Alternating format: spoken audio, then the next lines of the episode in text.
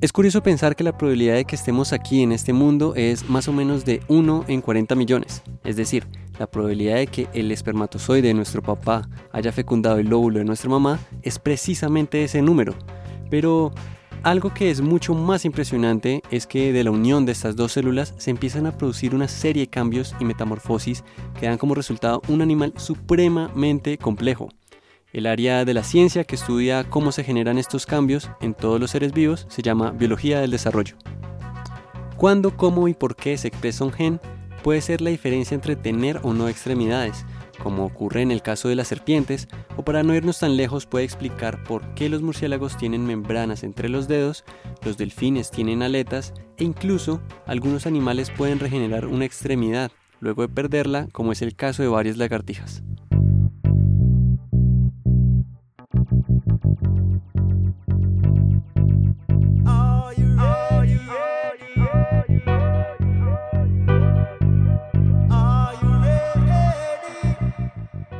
Bienvenidos nuevamente a un episodio más de Soy Científico, uno que en principio no pensé que llegaría, pero me entusiasma un montón.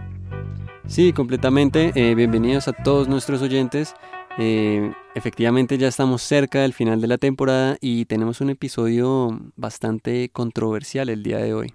Bueno, pero para quienes nos escuchan por primera vez, eh, yo soy Nicolás Cabrera, físico de la Universidad Nacional, y estoy aquí junto a Manuel Fonseca, biólogo y periodista de la Universidad de los Andes, para hablar un poquito de temas de ciencia.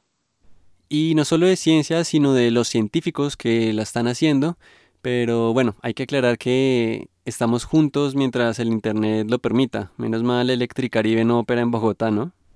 no, pues sí, tiene toda la razón, pero bueno, venga, dejemos un poquito de lado esos comentarios ponzoñosos y, hablemos un poquito eh, de lo que vamos a hablar el día de hoy. Pues. Ok, perfecto. Hoy eh, tenemos, como dije, un tema bastante controversial y quisiera empezar diciendo como qué se le viene a la mente cuando yo menciono la palabra evo-devo.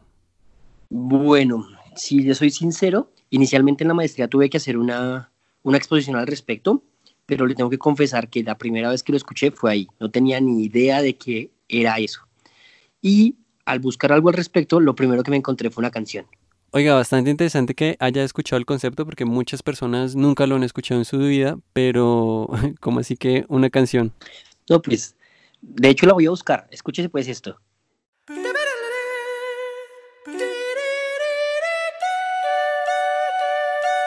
Hi. See, once they'll divide and decide on a thousand fates. Did you ever figure how they know? Be math. We are built of modules combined in a planned out way. Each new piece must be told where to go. Oh, now there's a science helping us to understand how our cells encode this architectural plan, signaling each other with genetic tools. Oh, oh yeah, wow. Phenotype the interface for mouse and man, genotype the files and the subprograms. What then are the switches, circuit boards, and boot code?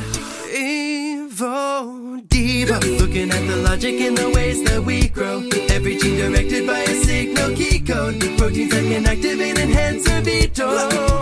Evo Diva, signals are controlled. Me enfarré, parce, me enfarré.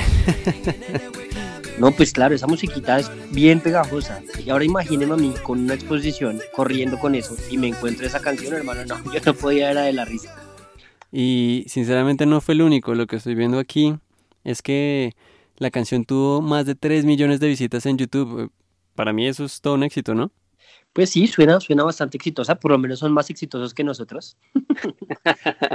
Pero bueno, ya hablando un poquito más de eso, según lo que recuerdo, ah, algo del Evo Devo es un poco una teoría en construcción, ¿no? Eh, y pues es como una síntesis de una teoría de Mendel y la teoría de Darwin, ¿no? Yo no sé si usted me pueda refrescar un poquito más el tema, porque pues ya he ido perdiendo un poco la noción de este. Pues estás más o menos como el gato de Schrödinger, en lo correcto y lo incorrecto. Em, pero bueno, ahí, ahí estás como hablando de algo que se conoce como la síntesis moderna, pero el levodevo es más que eso, es una rama de la ciencia conocida como biología del desarrollo. Es, no sé, esa rama de donde se estudian cómo se desarrollan todos los organismos desde que son un embrión hasta que llegan a ser un adulto. Y pues claro, para ello las teorías como las de Mendel y Darwin son cruciales. Venga, pero esa vaina del desarrollo de los embriones suena fascinante. Y lo que me parece más sorprendente aún es entender de cierta manera cómo una célula, cómo esa célula sabe que se tiene que desarrollar de cierta manera en un organismo o como otro organismo. Sí, es supremamente interesante ver cómo una célula eh, puede desarrollarse en una neurona o en una célula de algún otro tejido. Pero bueno, no sé si usted sepa, eh, pero en un punto del desarrollo del embrión no se logra distinguir entre un humano, un pez, un pollo y un ratón.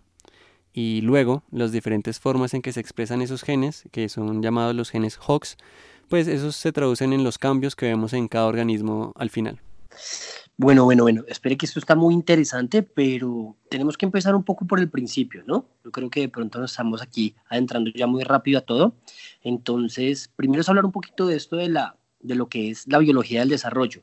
Y pues es entender que esa va a ser una rama específica de la biología. Sí, y, y lo particular de esta rama es que para que usted entienda los procesos que está estudiando, pues necesita tener conocimiento de casi todas las ramas de la biología per se. No, sí, en muchos aspectos la biología del desarrollo eh, y sobre todo el, el, campo de Evo-Devo es, es, muy integrativo y, y junta muchas partes de la biología que no harían sinergia también en otras, en otras áreas.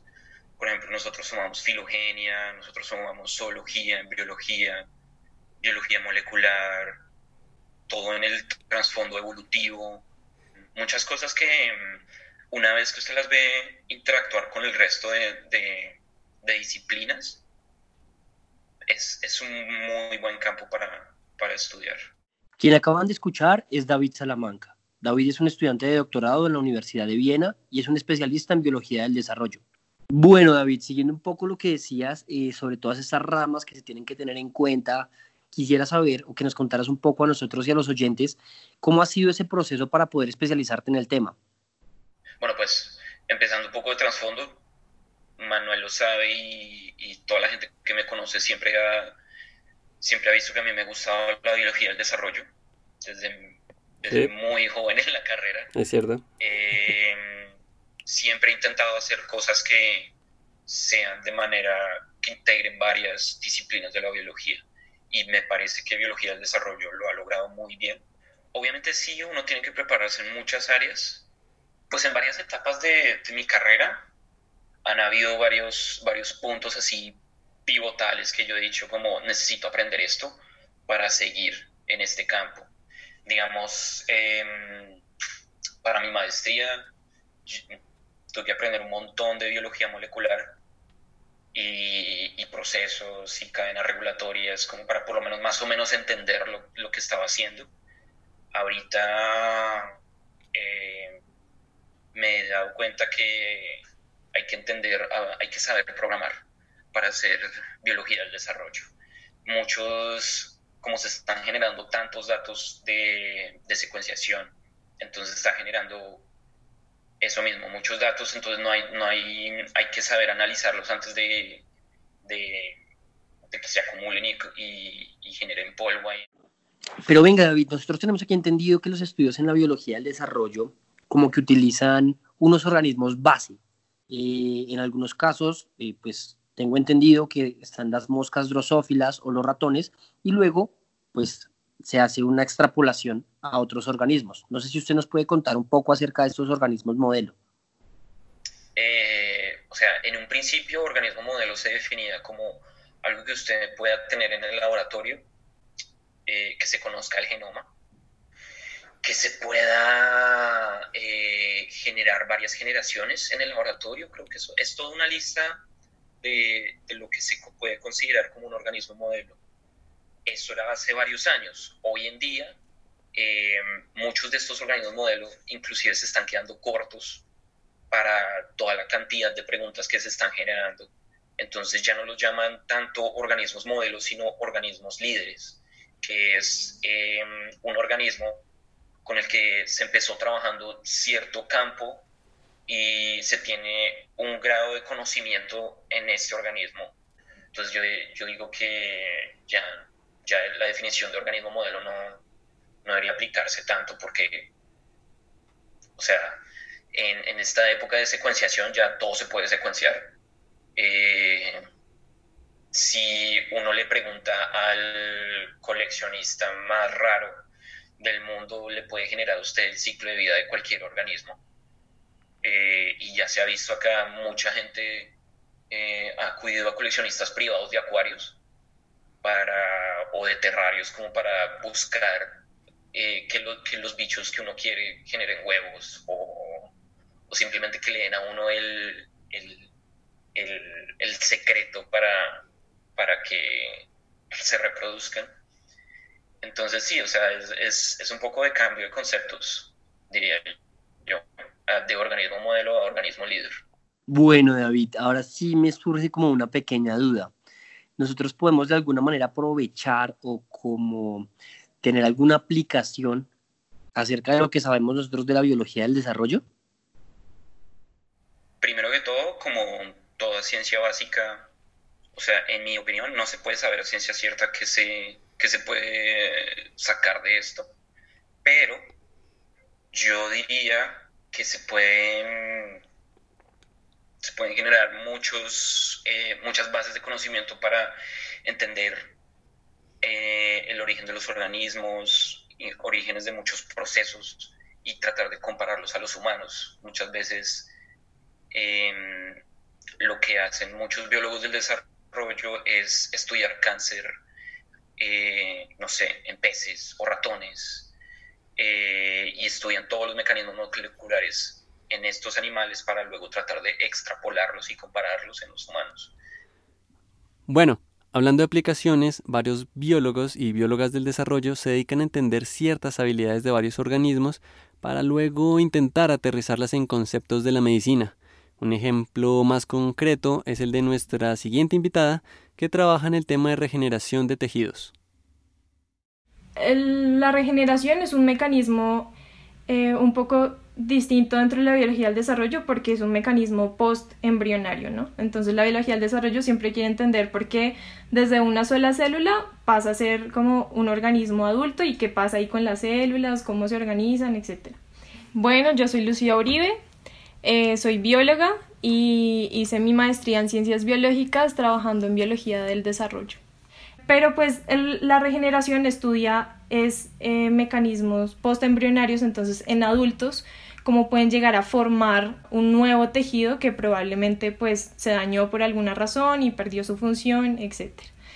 Entonces, pues por eso eh, se estudia en, en organismos adultos y lo que hacemos es generar una pequeña lesión inyectándoles a los peces.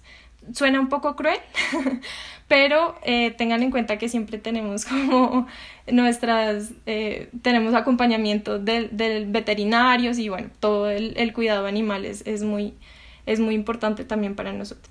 Y eh, lo que hacemos es inyectar una cantidad pues ya estándar en, en los peces de acuerdo a su peso con tal de que pues no le haga un daño terrible que prácticamente colapse como todo su, eh, metabolismo y todo lo que él pueda hacer, sino que pues eh, igual ocurra un daño en, en, el, en el riñón que se repara a los 13 días más o menos y que pues podamos estudiar este, este proceso a lo largo del tiempo. Bueno, Lucía, tal vez la pregunta más relevante que se me ocurre en este momento es ¿por qué estudiar la regeneración en un pez que es un organismo evolutivamente muy lejano a nosotros, ¿no? Depende, todo depende. Em, pero porque estamos hablando de un pez, ¿no? Y un humano, pues uno dice como, pucha, eso no tiene nada que ver con nada. O sea, que vamos a poder aprender de un pez que se puede aplicar a nosotros. Pues hace algunas décadas, o sea, recientemente surgió este nuevo modelo que es el pez. Y el pez, eh, pues es tiene el 70% como de su genoma es igual al genoma de los humanos y también tiene unas capacidades de regeneración innata impresionantes. Entonces esto se ha ido descubriendo eh, poco a poco en los últimos, en los últimos tiempos y pues comparando el modelo del pez cebra con los ratones, pues tienen más facilidades, por ejemplo, de mantenimiento en el laboratorio, son, tienen un tamaño mucho más pequeño, es más económico tenerlos en el laboratorio y también pues condiciones, pues, cuestiones éticas con respecto al, trabajo. Pero, eh, de hecho, se han podido estudiar millones de cosas, eh, muchas de las proteínas que, que se producen en el pez para llevar a cabo distintas funciones están conservadas en, en, nosotros y son las mismas, tienen como las mismas características genéticas, muchos genes se han descubierto en el pez que también se expresan en nosotros, entonces eh, pues hay, depende del contexto, pero hay muchas cosas que, que se pueden em, entender, muchos de los procesos que se pueden entender. Creo que he visto incluso que hay mutaciones que permiten estudiar algunas cosas genéticas sobre el labio leporino en peces, entonces pues es una cosa absurda y creo que puede tener muchísimas aplicaciones, pues guardando obviamente eh, las proporciones.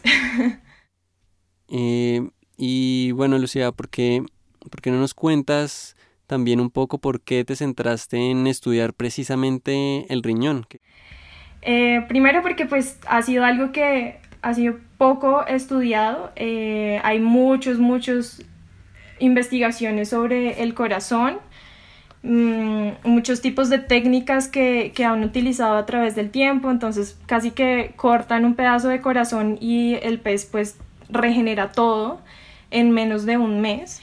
Y eh, pues hace mucho tiempo en el laboratorio en el que me vinculé han estado estudiando, em, pues su interés principal ha sido cómo se forma un riñón. Entonces, como qué genes están involucrados, qué se tiene que expresar para que pueda formarse un, riñón y ser funcional en un adulto. Eh, y pues como mi rama siempre de interés siempre ha sido la regeneración, entonces pues yo quería entender un poco más sobre qué pasa en el pez y pues lo que se sabía hasta el momento era como que sí regeneraba, eh, que habían algunos modelos de lesión, porque pues uno para hacer el estudio tiene que eh, pues llevar a cabo una lesión en el animal para que pueda estudiar cómo se regenera claramente. Y pues bueno, yo quería entender un poco más cómo ocurría eso y qué podría ser importante para que ocurra ese proceso, porque pues en la regeneración también hay mil campos, entonces es distinta la regeneración entre incluso especies muy similares o, o sea, utilizan mecanismos muy distintos dependiendo del tejido, dependiendo de si es una extremidad, dependiendo de si es un órgano ya interno. Entonces, pues hay muchas cosas que pueden cambiar y hay novedades en cada cosa que, que uno quiera estudiar. Entonces, por eso pues yo esperaba encontrar varias cosas ahí en como en esta nueva pregunta de investigación que me planteé al principio. ¿Y qué tal si nos cuentas un poco de em, qué fue lo que te llamó la atención de esos procesos de regeneración? Mm, bueno, pues a mí siempre me gustó el proceso de regeneración, como que era algo mágico para mí, casi. Eh, pensar como que un animal le puede salir una extremidad nueva o puede hacer algo eh, así pues me parecía muy, muy interesante. Entonces pues empecé a entrar como un poquito eh, en este tema y pues existen muchos organismos modelo que pueden ayudar a entender distintas preguntas que se puede hacer la biología del desarrollo. Y pues en el caso específico de la regeneración, pues uno a veces quiere entender cómo por qué los mamíferos no pueden regenerar y por qué hay otros animales que sí. Entonces, em, pues mucho tiempo han hecho experimentos con ratones o han hecho experimentos eh, con salamandras, que son pues la, salamandra más famosa en, en, la regeneración pues es el ajolote y pues lo que buscan es que estos organismos sean más o menos cercanos a lo que sería un mamífero para entender tal vez algunos procesos. Queremos invitarlos a que visiten ideawild.org. esta es una fundación que en vez de dar becas de dinero para proyectos de investigación, lo que hace es poder brindar los equipos que necesitan para sus proyectos, como por ejemplo la grabadora que se utilizó para grabar este podcast.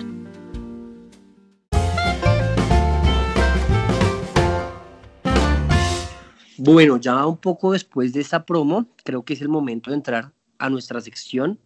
El microscopio.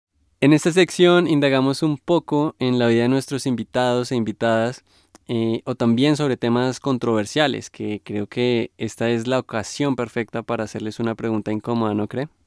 Mm, sí, creo que es el momento, de hecho. Eh, y es que algo que no hemos mencionado hasta este momento es que para que los científicos que trabajan en esta rama del Evo Devo entiendan cómo se desarrolla un organismo, lo que ellos hacen es prender o apagar genes o hacer que se expresen en algunos otros lugares, como por ejemplo el famoso estudio en el que hicieron crecer una oreja en la espalda de un ratón. Así que queremos preguntarle a David y a Lucía si ellos creen o si a veces los biólogos del desarrollo eh, están jugando a ser Dios. Sí, total, pues em, como en esos experimentos clásicos de biología del desarrollo siempre muestran un poco que los que les gusta la biología del desarrollo en el laboratorio juegan un poquito como a, hacer experimentos de Frankenstein y mezclar un montón de cosas y pasar una célula de un animal a la otra y unas mezclas rarísimas. Y pues un poquito sí, y de hecho yo a veces estaba un poco como contrariada con algunos temas que, que he aprendido como a lo largo de mi proceso relacionándome con la biología del desarrollo, porque pues es que es entender procesos muy complejos, ¿no? O sea, uno está tratando de entender cómo funciona la vida, cómo se forman, eh, como cualquier organismo que nosotros vemos en el mundo cómo se este, existe la forma de una planta, una flor, eh, un animal, cómo crece. Entonces, entender eso es igual algo muy, muy complejo y de pronto eso es un poco como, eh, como la, la, distancia que algunos biólogos tienen a veces con, con, la biología del desarrollo porque dicen como no, eso es un enredo, es muy complejo, es un montón de genes, es un montón de cosas ahí enredadas. Entonces, pues... Eh, pues yo creo que es como familiarizarse un poquito con el lenguaje y tampoco es que eh, siempre sea como jugando a ser Dios, sino como jugando a, entender más bien como los procesos pequeños que explican cosas muy complejas. Yo, ah, es que eso, todo el mundo, toda la persona del común diría eso de algún científico, ¿no?